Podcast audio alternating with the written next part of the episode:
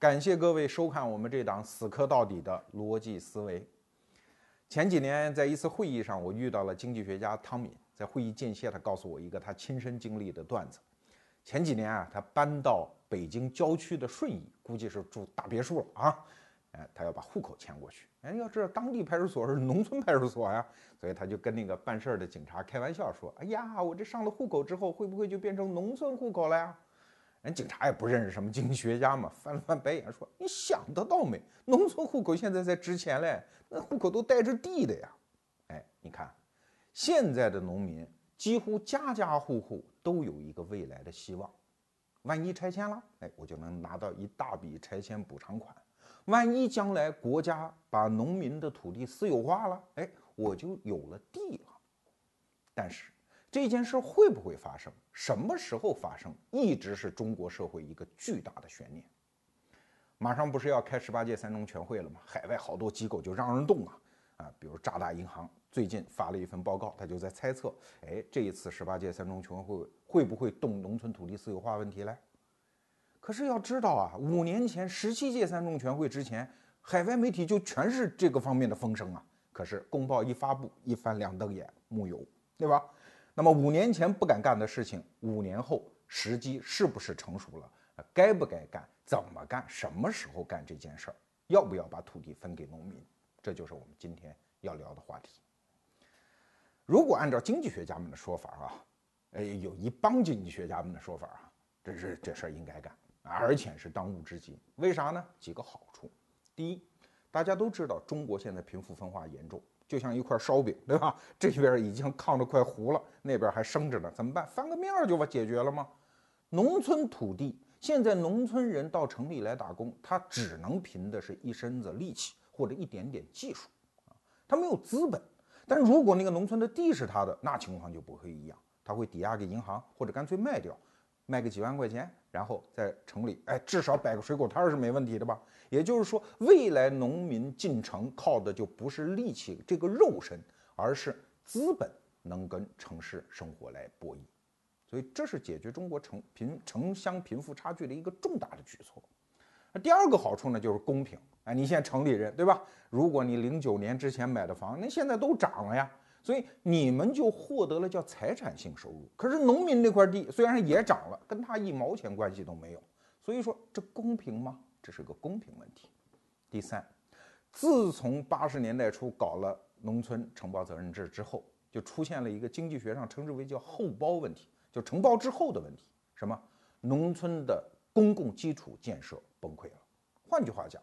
如果中国要建设现代化农业，那么农地一定是集约大地块经营啊！你到东北去就知道了，经常能够看着上万亩连成片的那个土豆地，对吧？那只有这样经营农业才有活力，才会有效益啊！你到美国去看看，农业都是这样发达起来的呀。如果都是一家一户，中国大概平均人均是三亩地，户均大概是十亩地，这种小地块，任何公共基础设施都没法建设，所以。集约经营要靠土地流转、土地买卖。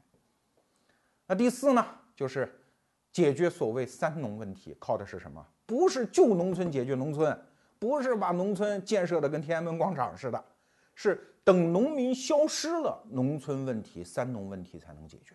也就是说，未来谁当农民啊？有偏好的人当农民。说我就喜欢田园生活，我就想当陶渊明，我就爱种地。这种人去当农民，所有向往城市生活的人都能够自由的来到城市生活。那这个时候，中国压在头顶上一个巨大的大山——三农问题才能够彻底解决。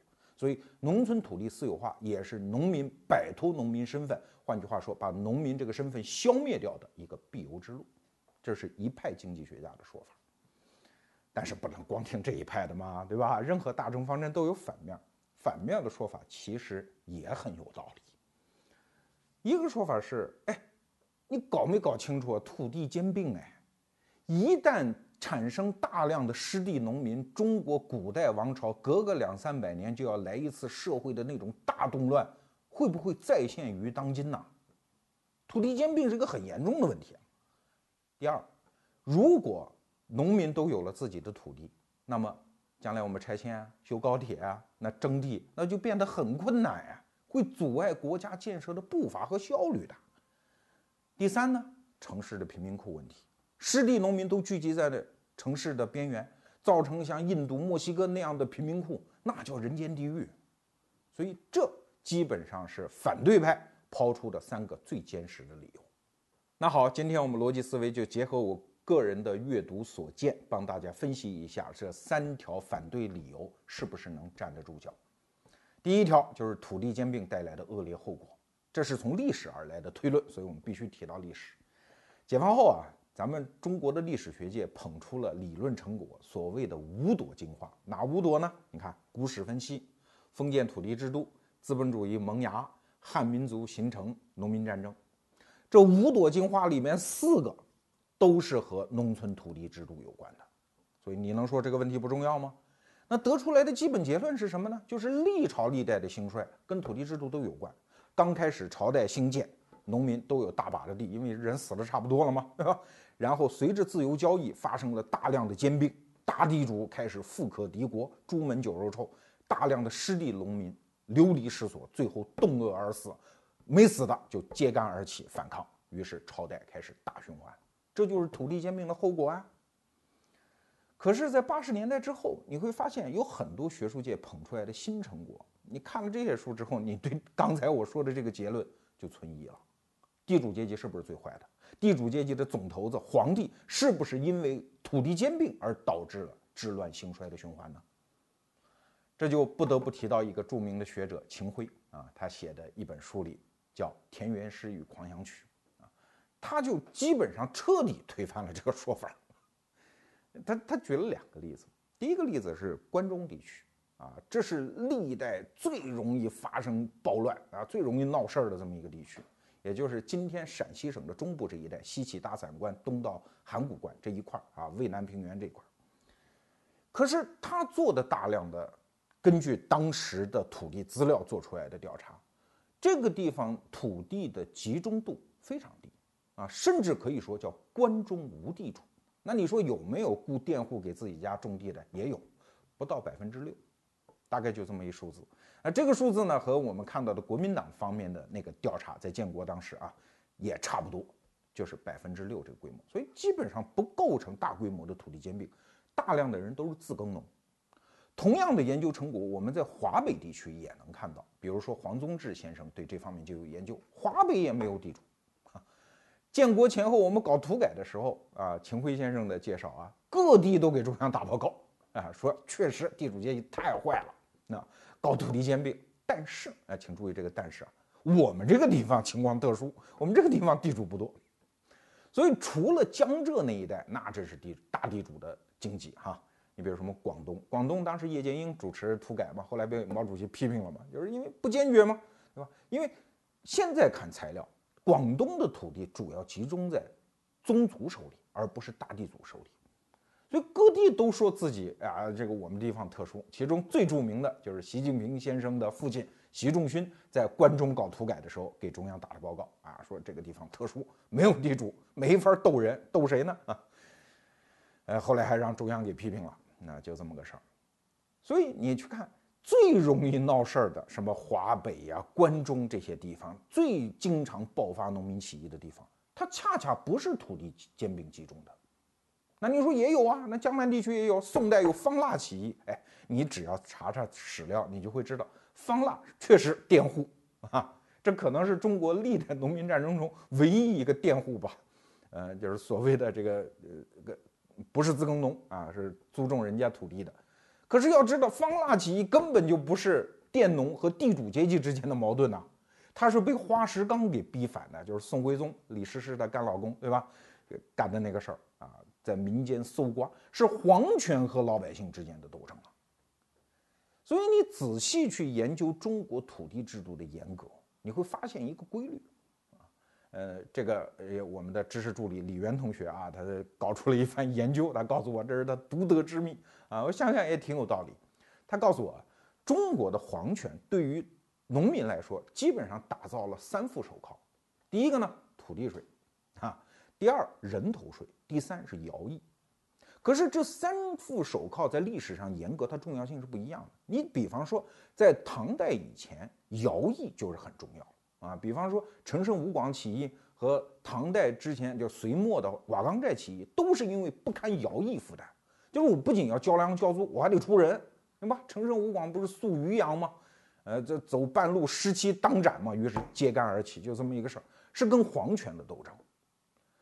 那么到了唐代中期，也就是宰相杨炎在建中元年啊，公元七百八十年，呃，搞了一次两税法之后，就把徭役这个事儿基本上给废掉了。也就是说，呃，干事儿你不用干了，你们交钱就行，国家雇人去干，主要把土地的税就放在了土地税和户税，就是人头税。那结果是什么呢？就是唐代中期以后，所有的农民起义基本的特征都是失地农民，啊，没办法呀，苛捐杂税太重啊，所以揭竿而起啊。所以你看，它也是老百姓和皇权之间的斗争。那到了张居正啊，最典型是到清代前期，就雍正搞的，他们俩分别搞一条鞭法和摊丁入亩之后，那就是所有的人头税都不收了啊，只冲土地要钱，要钱粮，要税赋。那在清代后期就产生了全新的问题。那好，既然你只找土地要税赋，那就造成了大量的隐性失业，人口在增长啊。所以你看，清代后期遇到的问题，甭管是前期的什么天理教、白莲教啊，还是中后期的太平天国以及辛亥革命当中的会党，基本上都是失地农民进入江湖之后形成的新的社会组织，对整个原来朝廷的那种皇权结构构成了挑战。所以你看，你真的分析中国的农民战争，其实没有哪一次是因为真正的是因为土地兼并。即使是因为土地兼并，你会发现它也不是普通的地主搞的。比方说在明末，对吧？这明神宗这最著名的，他喜欢小儿子福王嘛，啊，给大量的地叫皇庄。真正这个时候的土地兼并，仍然是皇权搞的土地兼并。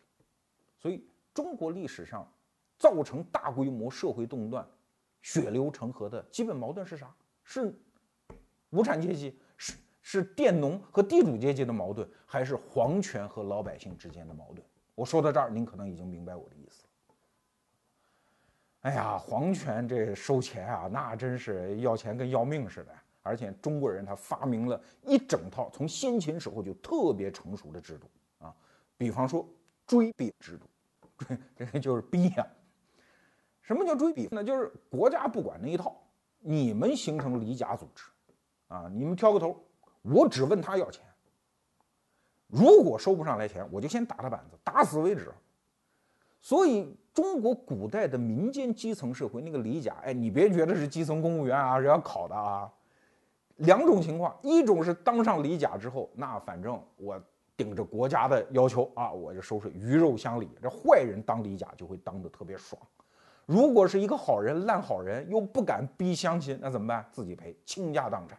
在《二十五史》里面，你去看，史不绝书，中产之下加揭破这种事情，在每个朝代几乎都有。啊，呃，如果你觉得这种叙述很干燥的话，你建议你去看《聊斋志异》里面一篇小说叫《促织》，啊皇帝喜欢蟋蟀啊，蛐蛐儿，所以就逼这个李甲，结果把这家人逼得家破人亡。要知道，蒲松龄写《聊斋志异》写《促织》啊，你看那个文字跟其他的篇真的有点不太一样，因为饱含感情。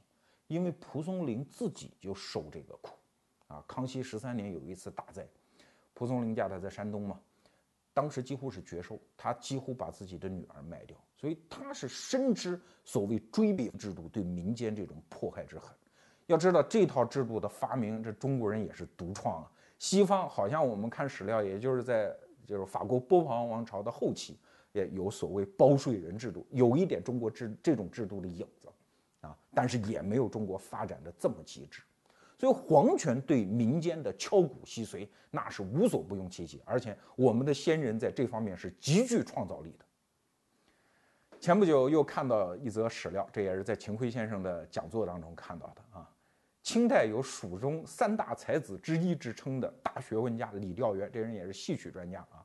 他写过一篇小文章，这文章特有意思。他说啊，他说我们四川啊有个民俗啊，谁家买了田，大家都就会贺喜；谁家卖田，大家都说这败家子啊，都都会很鄙薄这个人。他说，可是有一天我就遇到一人啊，这人就说啊，我刚把地卖了，还特高兴。他说我就奇怪，你是个败家子，你还高兴啥呢？然后我就问他。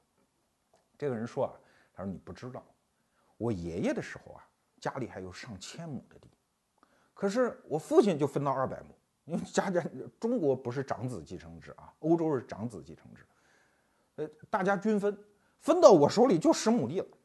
你说十亩地我好好种吧，养活自己也不困难。可是你要知道，朝廷的捐税全冲我这十亩地要啊，光把国家的政府交掉三分之一就没了，对吧？可是光政府哪行啊？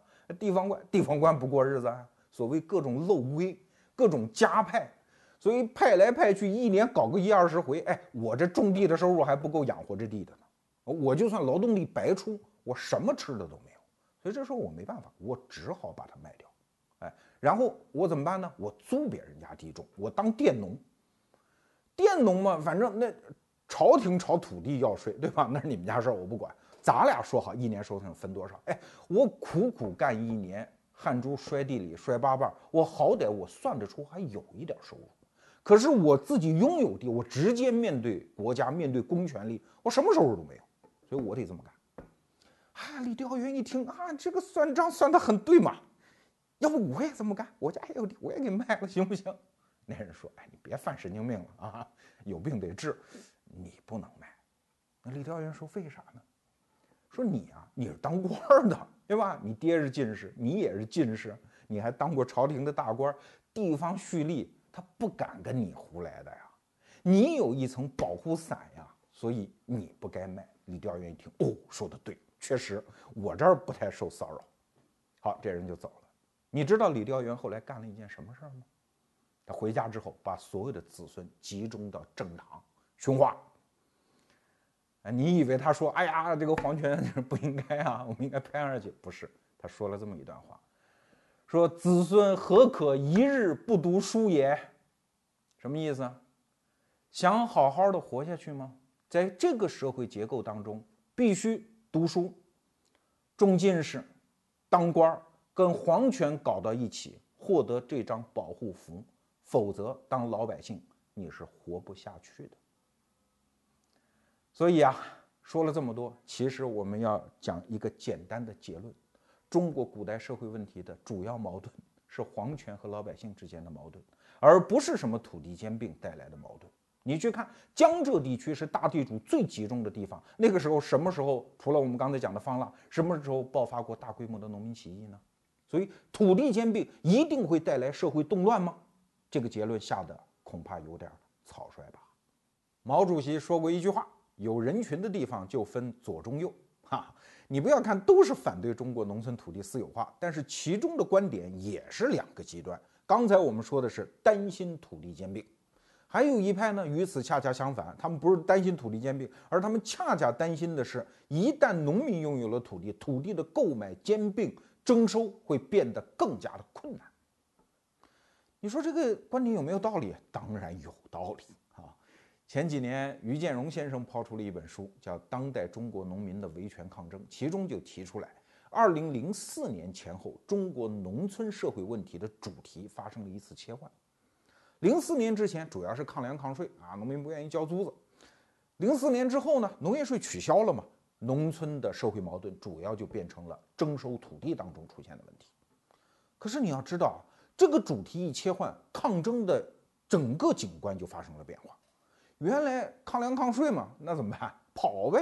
村干部到我们家要钱，不见，对吧？所以他的整个的抗争相对比较温和。可是现在为了土地，那我就得站在我们家的房前，站在我们家的地头进行抗争，所以抗争显性化。更重要的是呢，原来抗粮抗税的都是老少边穷地区，穷地方的在抗吗？富地方没有。可是现在土地问题恰恰是富有的地方、经济发达的地方发生维权抗争。所以这个矛盾又激化，更要命的是，啊，原来抗粮抗税因为没钱交嘛，所以只是农民和政府之间的矛盾。现在不一样了，有一帮律师开始下乡。当然，律师主流是好的啊，但是总有一些律师嘛，无利不起早嘛，他们跟农民说：“哎，我们帮你打这官司，打赢官司之后分我多少多少钱。”所以大量的很多律师就介入到农村的土地纠纷当中，所以让矛盾更加激化。当然，这书里还写了很多内容啊。总而言之，有一派学者就看，你看现在土地还是国家的，农民只有承包权。现在为了征收土地都这么困难，如果变成了私有产权，拥有了物权法的保护，农民的地你还想弄得上来啊？比方说这本书的作者啊，《地权的逻辑》，这个贺雪峰先生，这是我母校华中科技大学的一名教授啊。这这名教授特别不容易，每年有两个月是住在农村的，带着一个团队在农村搞调研，非常了解中国农村。他就提出了这样的担心啊，说现在农民如果他地不种，自己跑农村呃跑城里打工去了。你到时候农村土地兼并购买，你人都找不着的，他宁愿把土地撂荒，反正也卖不了几个钱，他为什么要卖给你呢？对吧？交易成本会变得越来越高。哎，你说这个担心有没有道理啊？当然有道理，因为在全球实行私有化的国家，土地私有化国家都会出现这个问题啊，不管是发达国家还是第三世界国家。你说印度吧。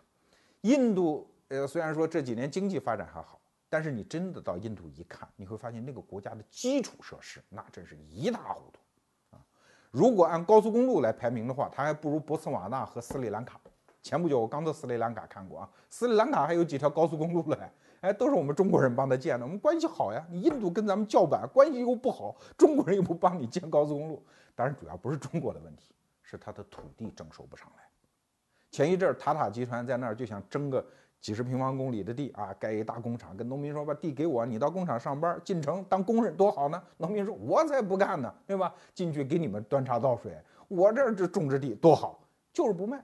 所以很多公共建设是很难在印度推行下去。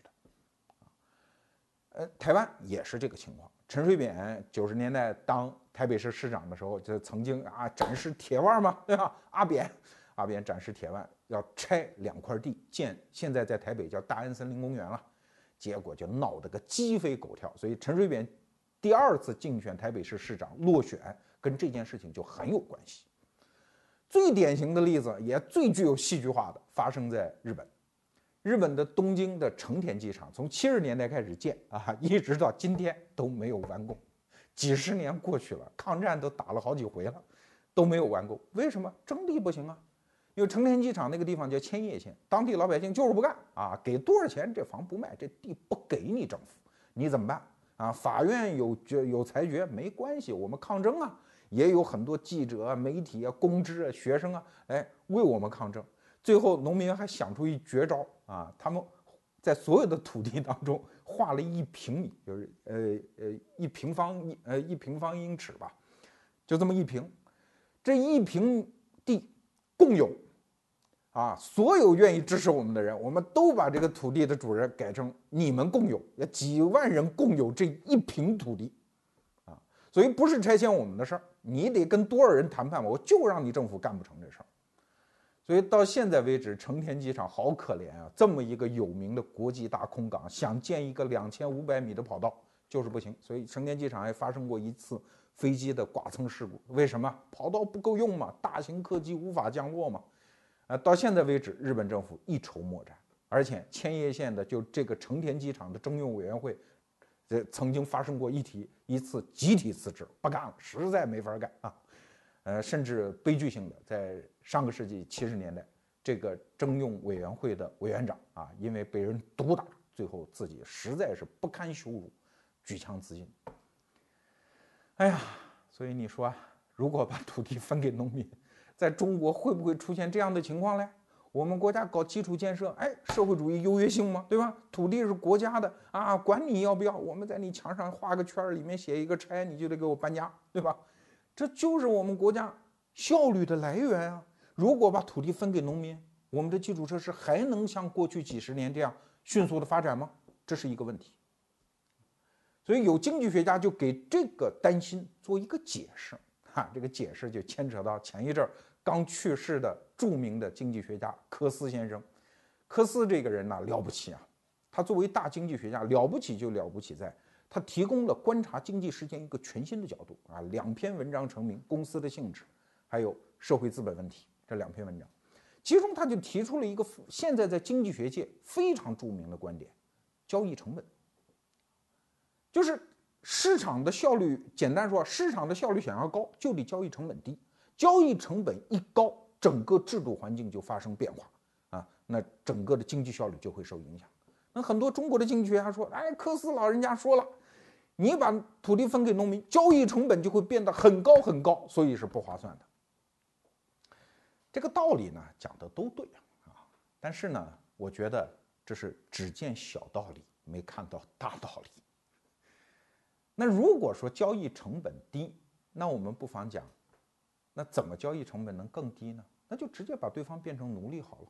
咱们别谈什么给他私有产权，咱直接把它变成奴隶、奴工，交易成本最低，对吧？白干活，给碗饭吃就行，保持你的肉体的自然的再生产就可以，那不是交易成本更低吗？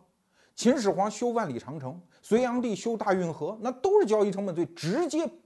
把农户征发，国家免费的使用你的劳动力，啊，那应该是国对国家经济发展最有效的。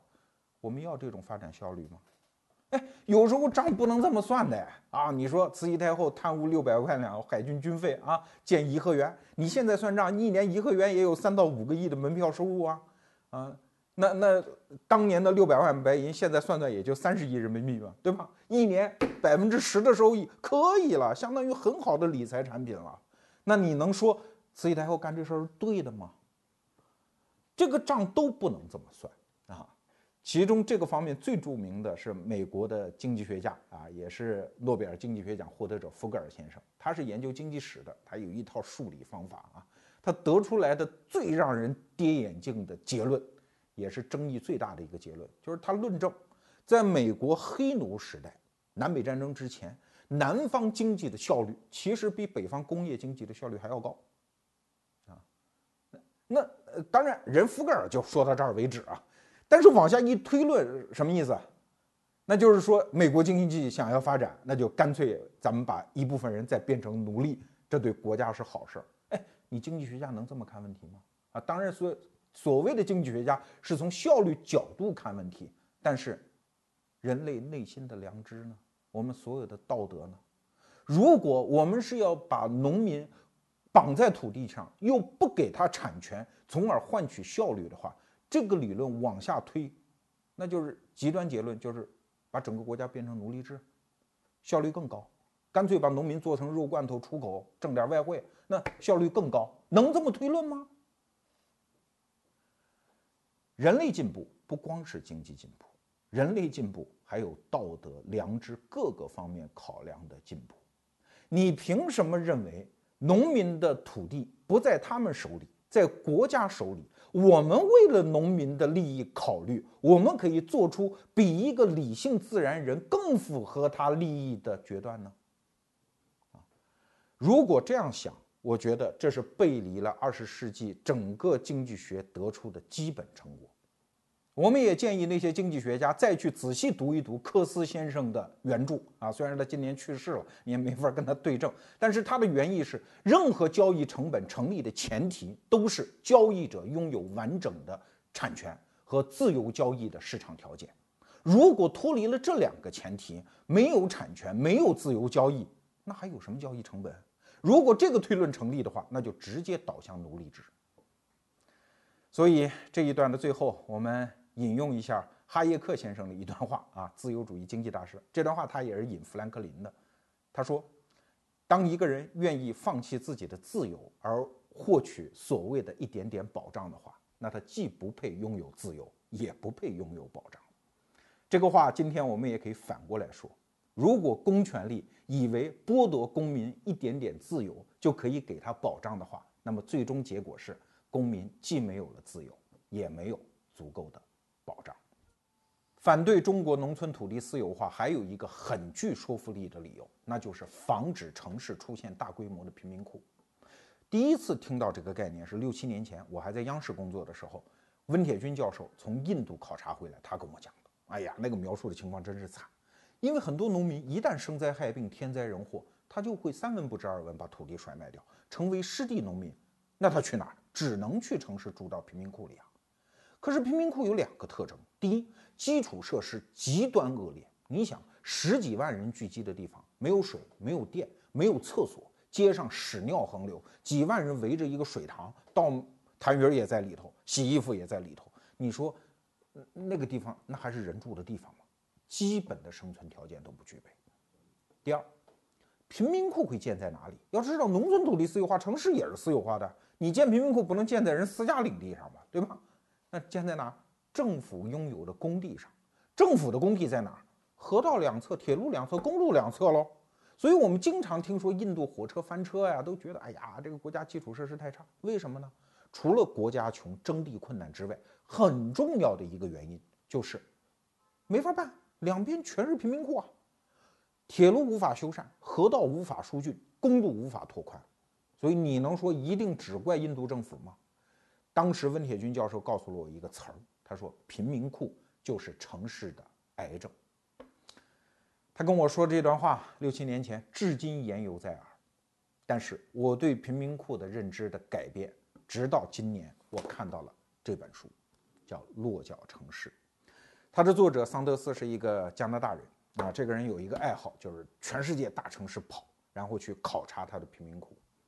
这本书有一个基本的认知前提，就是人类进入城市的进程不可阻挡。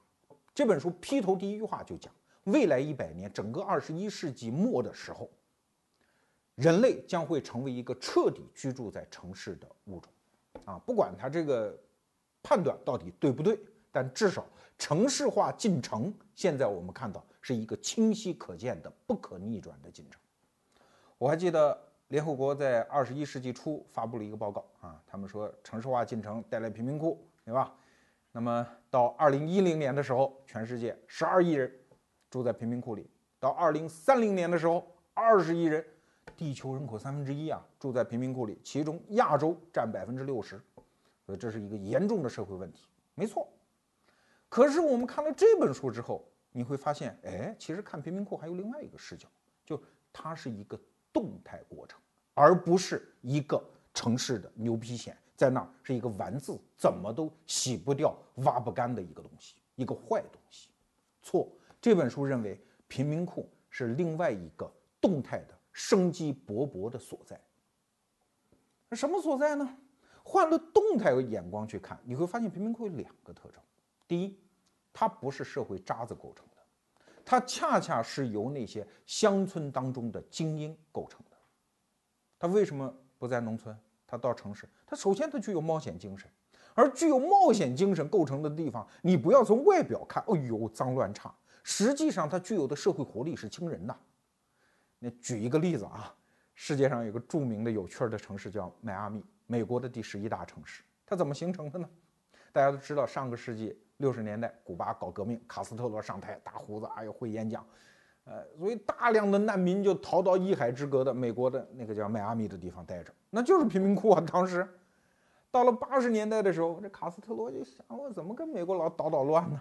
啊，也没法解恨呢啊，天天跟我们玩里根楞，所以卡斯特罗灵机一动，说这样开放一港口，把所有的什么流浪汉、罪犯、妓女全给美国人送过去，把社会害虫给他们放过去，给他们捣捣乱。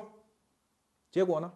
结果几十年之后，迈阿密成为美国第十一大城市，成为整个拉丁美洲的金融中心。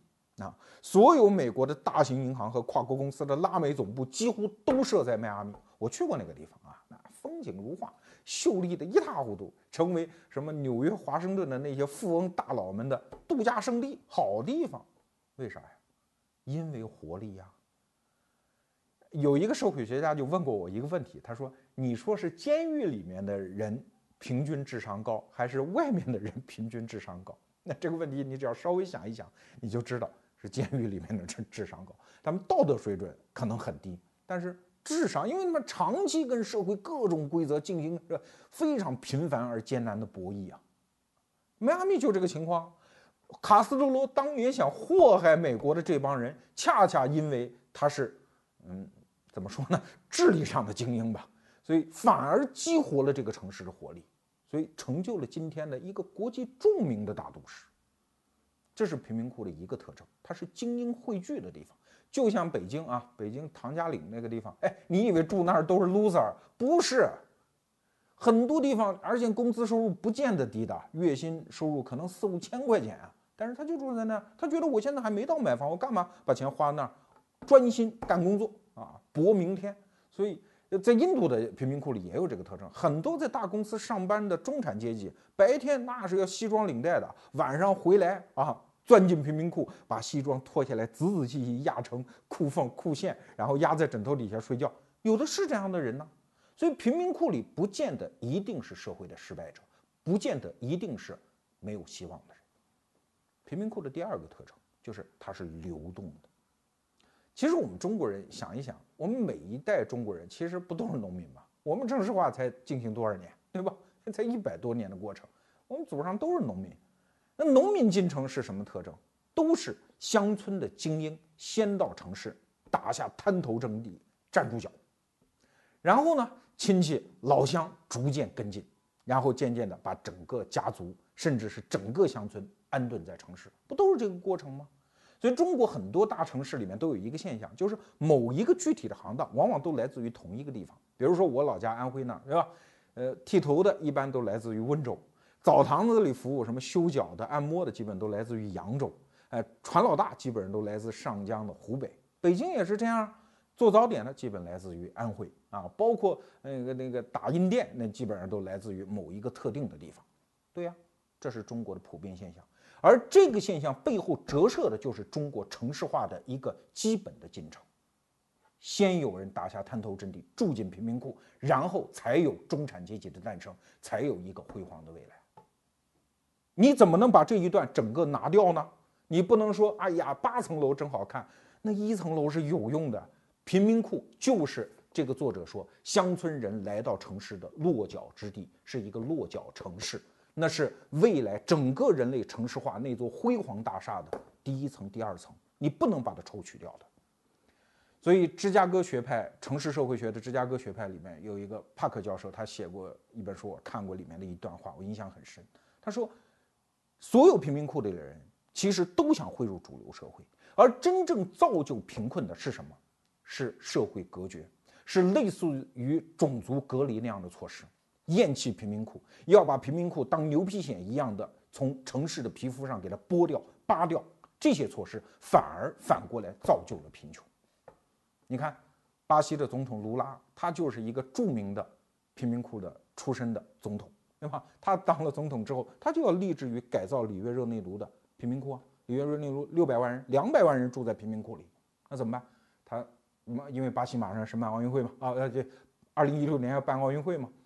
花了二十三亿美金，据说啊，拨款修建贫民窟的新房子。那一旦有了新房子，老百姓就可以租住这些新房子，甚至是购买。然后这些购买的房子，他就可以抵押，然后他就能获得财产性收入等等。好，我们再去看中国学者的那些看法，说避免形成贫民窟，哎，避免了吗？中国农民现在没有土地私有化。他农村的地也卖不掉的情况下，他不照样是把农村土地抛荒，然后进入城市吗？这种情况是中国还少见吗？哪个城市几乎都有这样的现象？比如说我们刚才提到的北京的唐家岭那个地方啊，曾经有一本书叫《蚁族》，就是写这个地方的，两三百块钱，甚至更便宜。你要合租的话，一两百块钱的房租。那个地方的市长是市场里面什么水果比城里要便宜一半，十块钱买两大盘饺子，就那么个地儿。所以很多中关村上班的那可是都是精英啊，都住在那个地方，啊，因为交通也很方便。但是这个现象一曝光之后，北京市政府哎呦，觉得哦，脸上好不好看哟，好没有光彩哦，怎么办？把唐家岭给拆了。拆了之后，你以为这牛皮癣治好了吗？不会啊。我们中医，呃，喜欢中医的人不经常讲吗？脚气是不能治的啊，脚气一治好，身上别的病就出来了。那这当然歪理邪说了啊。